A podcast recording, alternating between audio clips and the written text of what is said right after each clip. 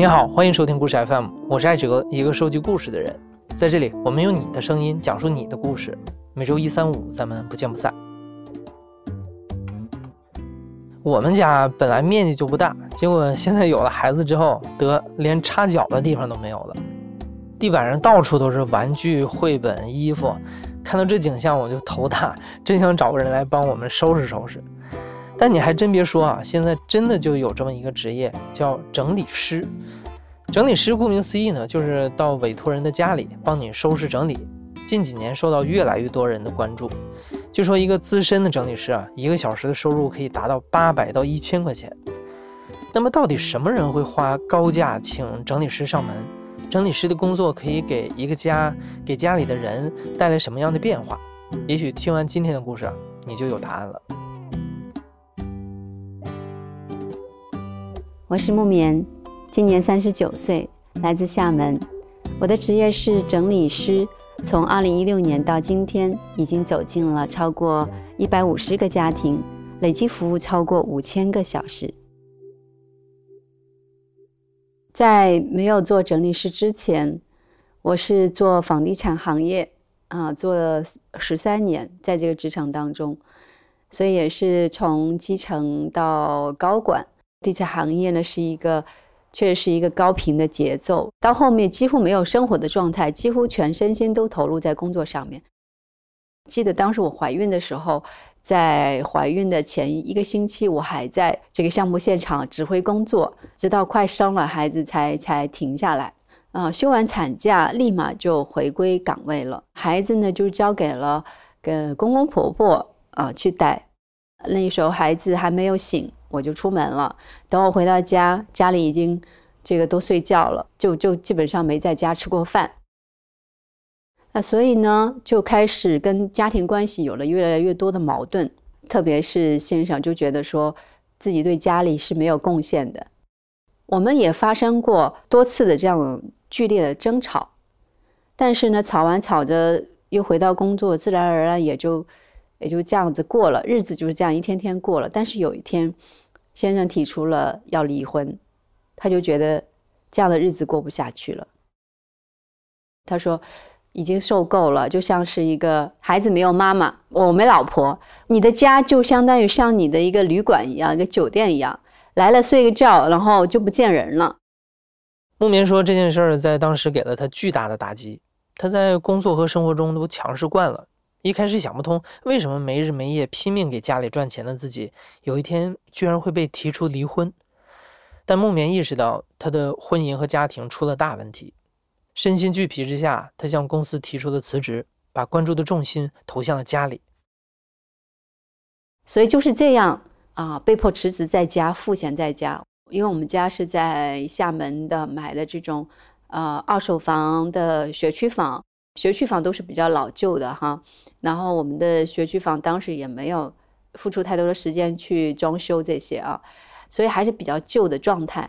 那有一天晚上我们睡觉，睡到半夜的时候呢，啊，有一个东西就是掉在自己的身上，然后我就开灯开灯一看哦，是天花板上很大的一块墙皮。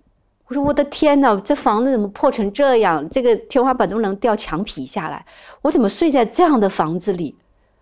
然后我一下子意识到，我的生活怎么被我过成了这样，这么混乱啊，这么难堪，我就坐在床上崩溃大哭。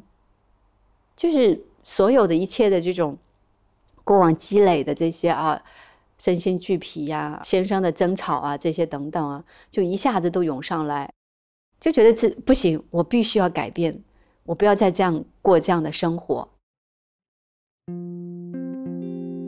先怎么改变呢？我先从家里倒腾家里开始吧。以前啊，我们家客厅是这种大部分中国人的三件套：沙发呀、茶几呀、电视啊啊。然后那福建这边都是这种红木的，老非常老式的这种沙发。回到家呢，一看到就是要么就是婆婆带着孩子在吃饭，一边吃饭一边看电视，先生呢就坐在沙发里头刷手机。然后回家呢也说不上一句话，一家人。那些旧的东西，该丢的丢啊，该换的换。我那个时候也扔了，估计也有两三千件东西吧。亲自动手呢，和家里人把这个墙啊，重新天花板啊，重新再刷了一遍。我们家的客厅呢，就变成了一张大通桌摆在中间，沿着墙壁一排是书架，有靠背椅，就是一家人可以围坐在一起。然后现在再回到家呢，要么是坐在客厅的大通桌上看书，要么就是孩子呢跟孩子在那里下棋、玩游戏、做手工，然后还有就是一家人坐在那里吃饭，一起啊，有时候一起包顿饺子等等啊。先生也看到我那段时间看着我在家里面做那些事情，他开始有了一些态度的转变，他觉得，呃，我好像和以前不一样了。你在整理的这个过程当中，你在倒腾，他愿意跟你一起去做。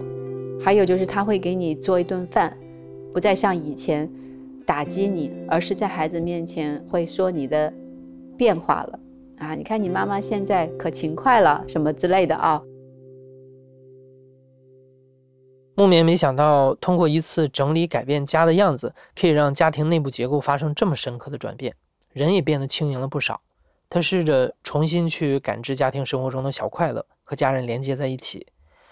也是在这期间，木棉读到了一本书，叫做《我决定简单的生活》。木棉非常认同作者佐佐木典士所倡导的极简主义生活方式，也第一次从书中了解到了整理师这个职业。他意识到，这可能是当下最适合自己的职业。我觉得他跟我当下太契合了，因为我自己又是过来人。既然我可以从整理和断舍离得到受益，让家庭关系变好，那么我相信别人也可以。决定进入整理师这一行以后，通过和整理爱好者在网上建群交流，向有实操经验的同行拜师学习。二零一六年，木棉从免费的公益整理做起，开始以整理师的身份走进陌生人的家，帮他们走出混乱的状态。我们的委托人女性为主，九零后啊。到七零后为主要的一个接受群体吧，收入方面还是中高端的，嗯，中高层人群，它不再是限于满足普通的一个物品的拥有上面，他会更更想要自己生活的这种心态上啊，状态上是真正有品质、舒服的。这个女主人，她是我的一个另外的一位委托人介绍的。发微信的第一句话就是：“木棉老师，你救救我吧，我的家像炸过了一样。”我说：“有那么乱吗？”那因为他在福州嘛，啊，我也想了解一下情况。我说：“你方不方便拍几张家里的照片过来？”我一看，确实很惊叹，因为他们家也是比较大的一个面积，一百六嘛，啊，一百六左右，一共四间房间，有两间专门用来堆杂物，一间呢就是专门堆衣服，从地上堆到天花板。啊，然后另外一间呢，专门堆呃生活日用品啊，有各种啊保健品呀，啊杂物啊，啊油油米啊这种什么都有。我说都是谁的衣服？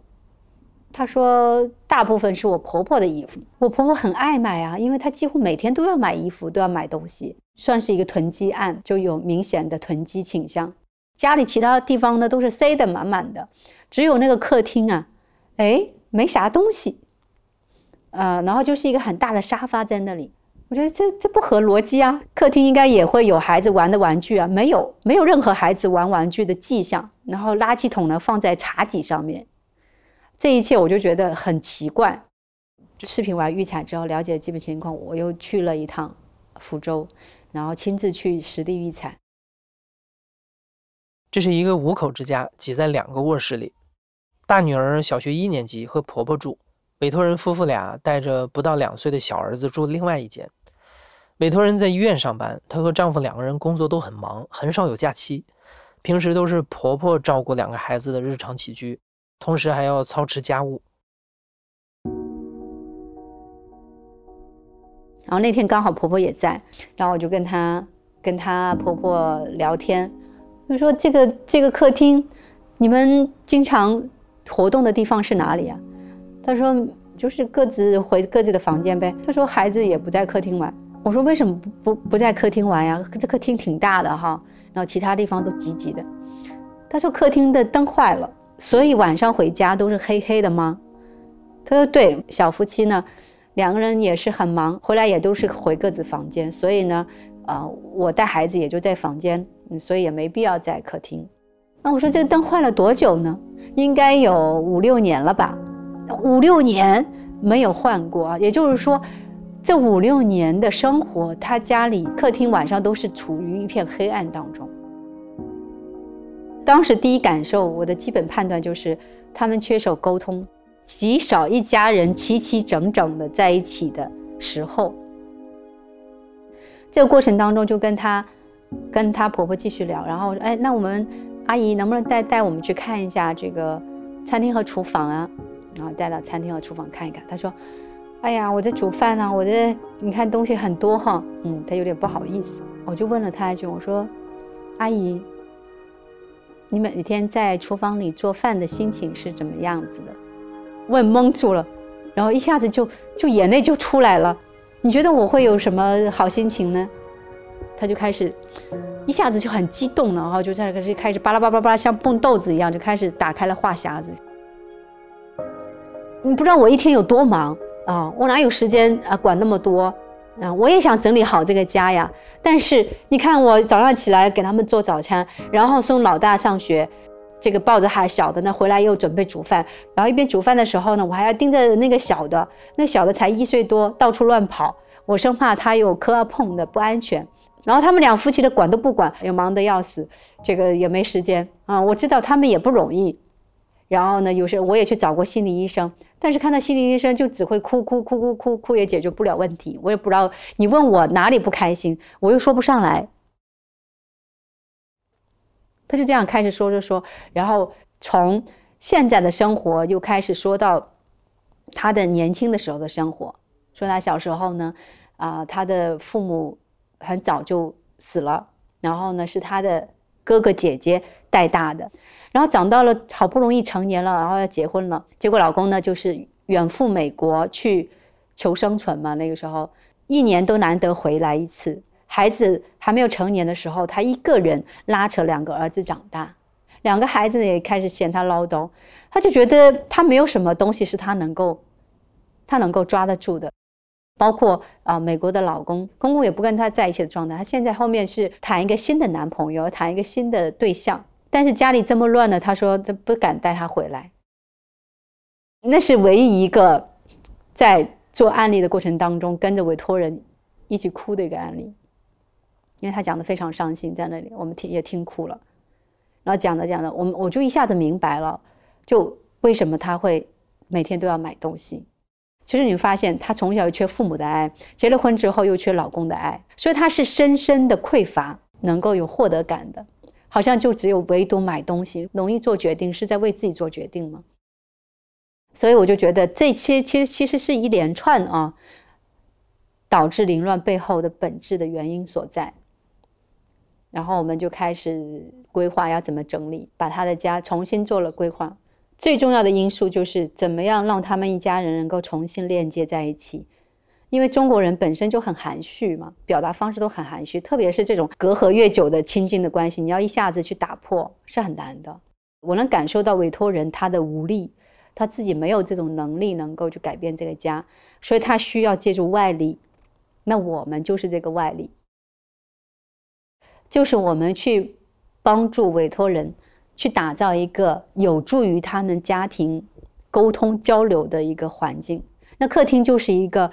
让一家人能够一起沟通的一个管道，所以那个客厅呢，就推翻了他原来的那些这个家庭的沙发呀、然后电视啊啊，然后什么茶几啊，重新规划了，也是一个大板桌放在最中央，然后围着这大板桌呢，嗯，就是长凳和和椅子。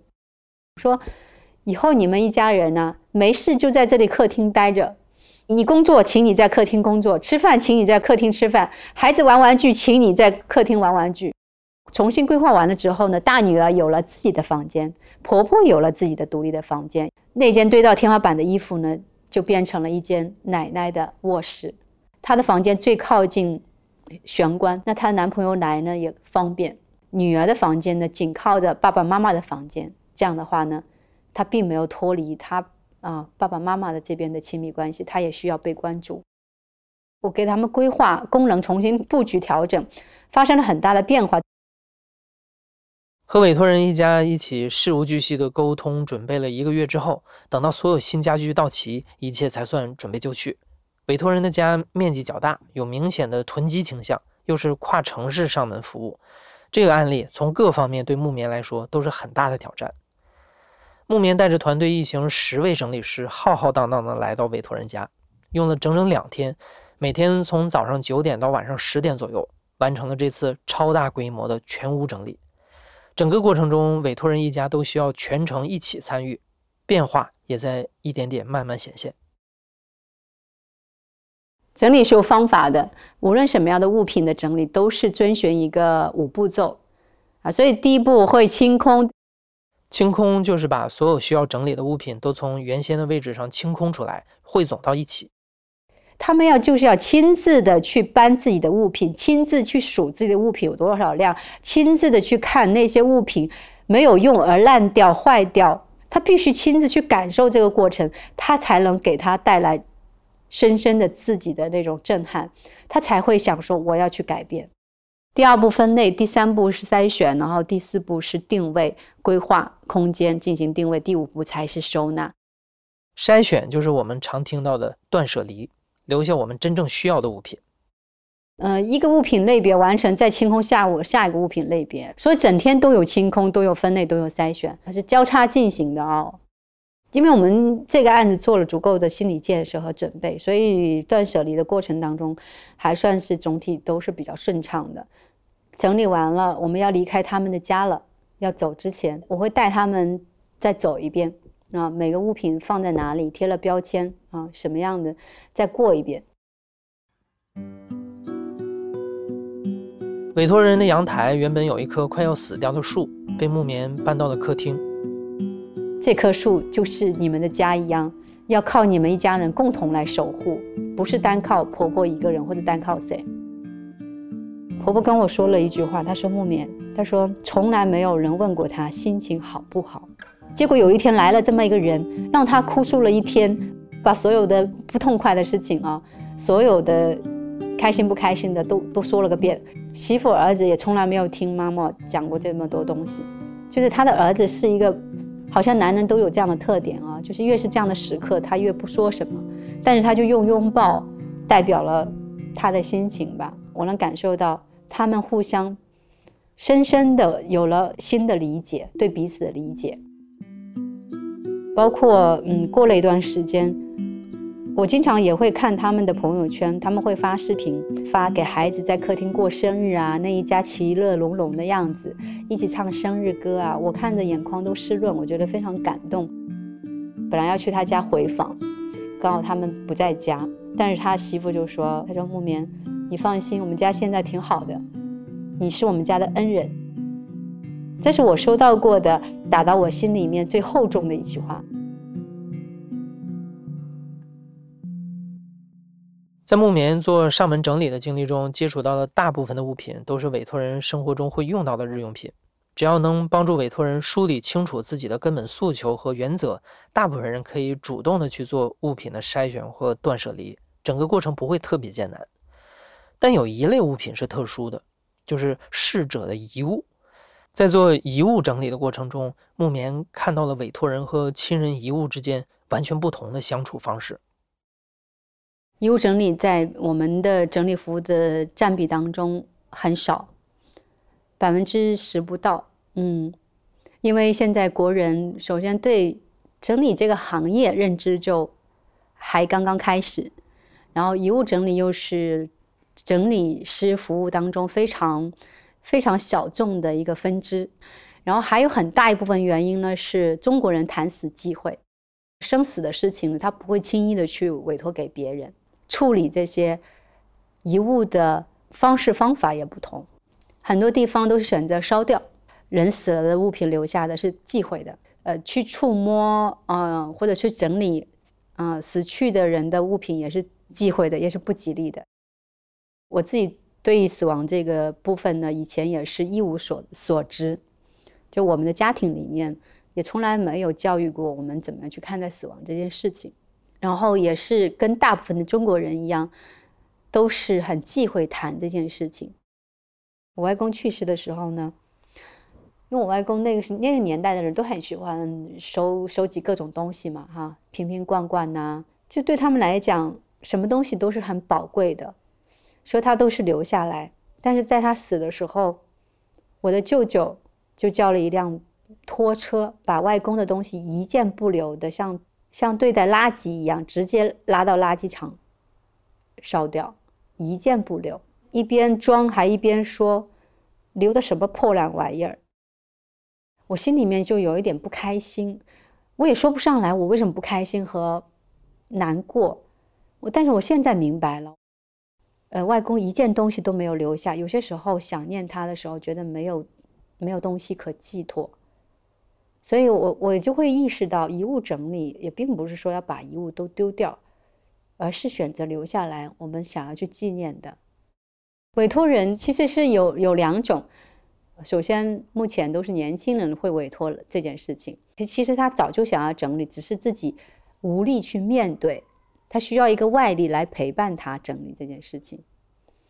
啊，这是比较主动的意识。还有一种是被动的，就是说，已已经严重到影响他的生活，他需要这间房间用，但是他没法用，他必须要整理了。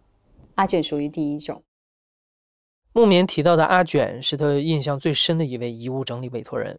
阿卷本身就对整理师在做的事情感兴趣，在二零一九年就通过一次偶然的机会和木棉互相加了微信，但一直没有聊过天。直到过了一年左右的时间，阿卷突然在微信上联系木棉。他突然间说：“木棉，我要请你来协助我做一个整理。”我说。是什么整理啊？然后他说我太太，我太太走了。然后我当时我惊呆了，我就没有想到，就是因为他阿卷也很年轻，年龄跟我们差不多。孩子老大老大是四五岁，小的呢才六七个月半岁左右。然后我们就我就约见面嘛啊啊约见面聊，就我们约在他家附近的。旁边那个咖啡馆，第一次看着一个男人在我面前，啊，在那里流眼泪，才知道原来他的太太已经走了三个多月了，得了癌症走的。医生还说可能还有个一年左右的时间。他们一家人都觉得没有那没有想到会有那么快，结果就两个多月就走了，然后也忙着后事。太太走的时候，家里人就按照当地的风俗嘛，啊，福建这边的风俗，就是要烧掉。然后当时就发生了争执，阿卷就就不想要烧掉，太太走得很突然，他也没有做好心理准备，因为其实一旦这些东西都烧掉了，其实不仅是他跟太太之间的链接会断掉，还有更重要的是孩子跟妈妈之间的链接会断掉。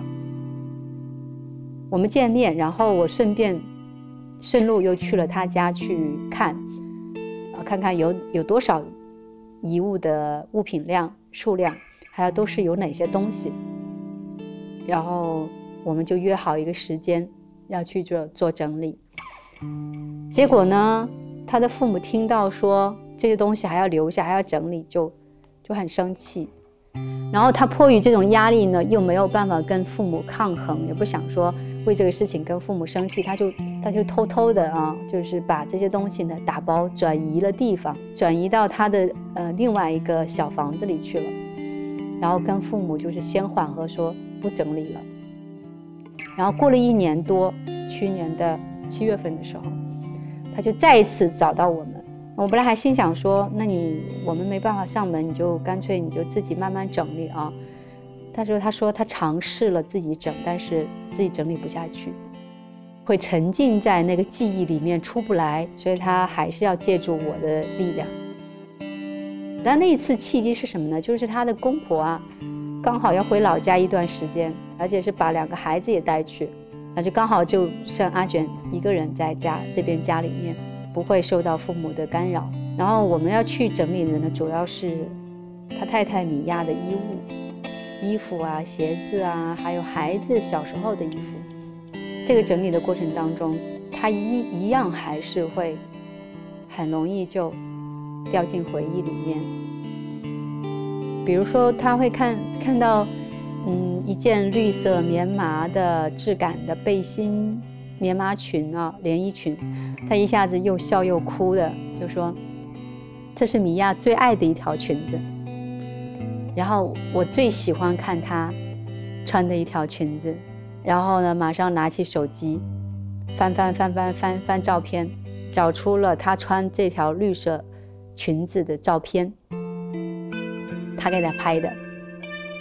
还有一件衣服是那种卡其色的背带裤那样子的哦。当时呢，她怀着孕，看到这件衣服的时候，马上又翻出照片，你看，这是她怀着老大。在肚子里，在海边，我给他拍的。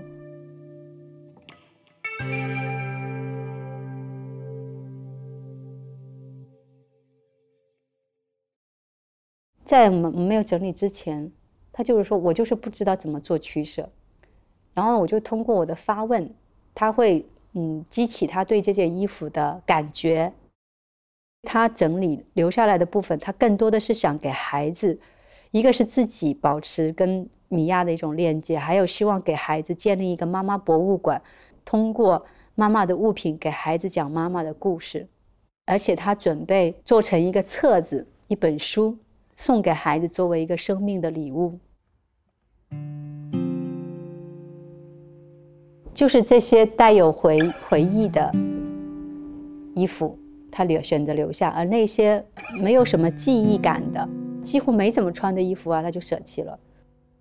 最后留下了好像是一百一十一件，呃，衣服九十多件，然后加上鞋子一百一十一件，最后总的物品留下的数量，然后打包在两个呃收纳箱里头。本来我们是说，呃，可以放在它玄关处旁边有一个专门的储物的空间，但是他选择留在他的衣橱里面。挂衣杆上面还有一层嘛，我能感受到他还是想跟米娅在。待在一起，他说这样的话也可以提醒自己，呃，阶段性的拿出来，嗯，晒一晒，看一看，就维护一下。从那个房子里面走出来之后，包括长达一周的时间，我整个人也是，也是莫名陷入在一种悲伤的情绪里头。现在过得平静，啊，每天他现在是当爹又当妈的。嗯，然后陪伴两个孩子，我也问他，我说：“你整理完米娅的遗物，你的心态有发生什么样的转变吗？”他说：“感觉我跟米娅重新见了一次面，跟她进行了好好的告别。”